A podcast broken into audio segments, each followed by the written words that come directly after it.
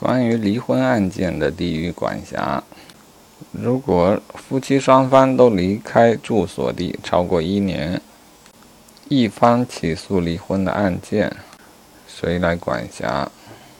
首先啊，什么是住所地啊？这个原笔记有，就是户籍所在地。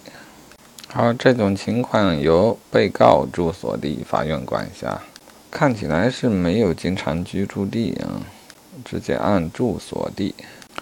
另一种情况，夫妻一方离开住所地超过一年，另一方起诉离婚啊，这是比较典型的特殊情形。啊，要记一下，这种情况下，原告住所地也可以管辖，被告住所地当然也可以管辖。啊，记住好了。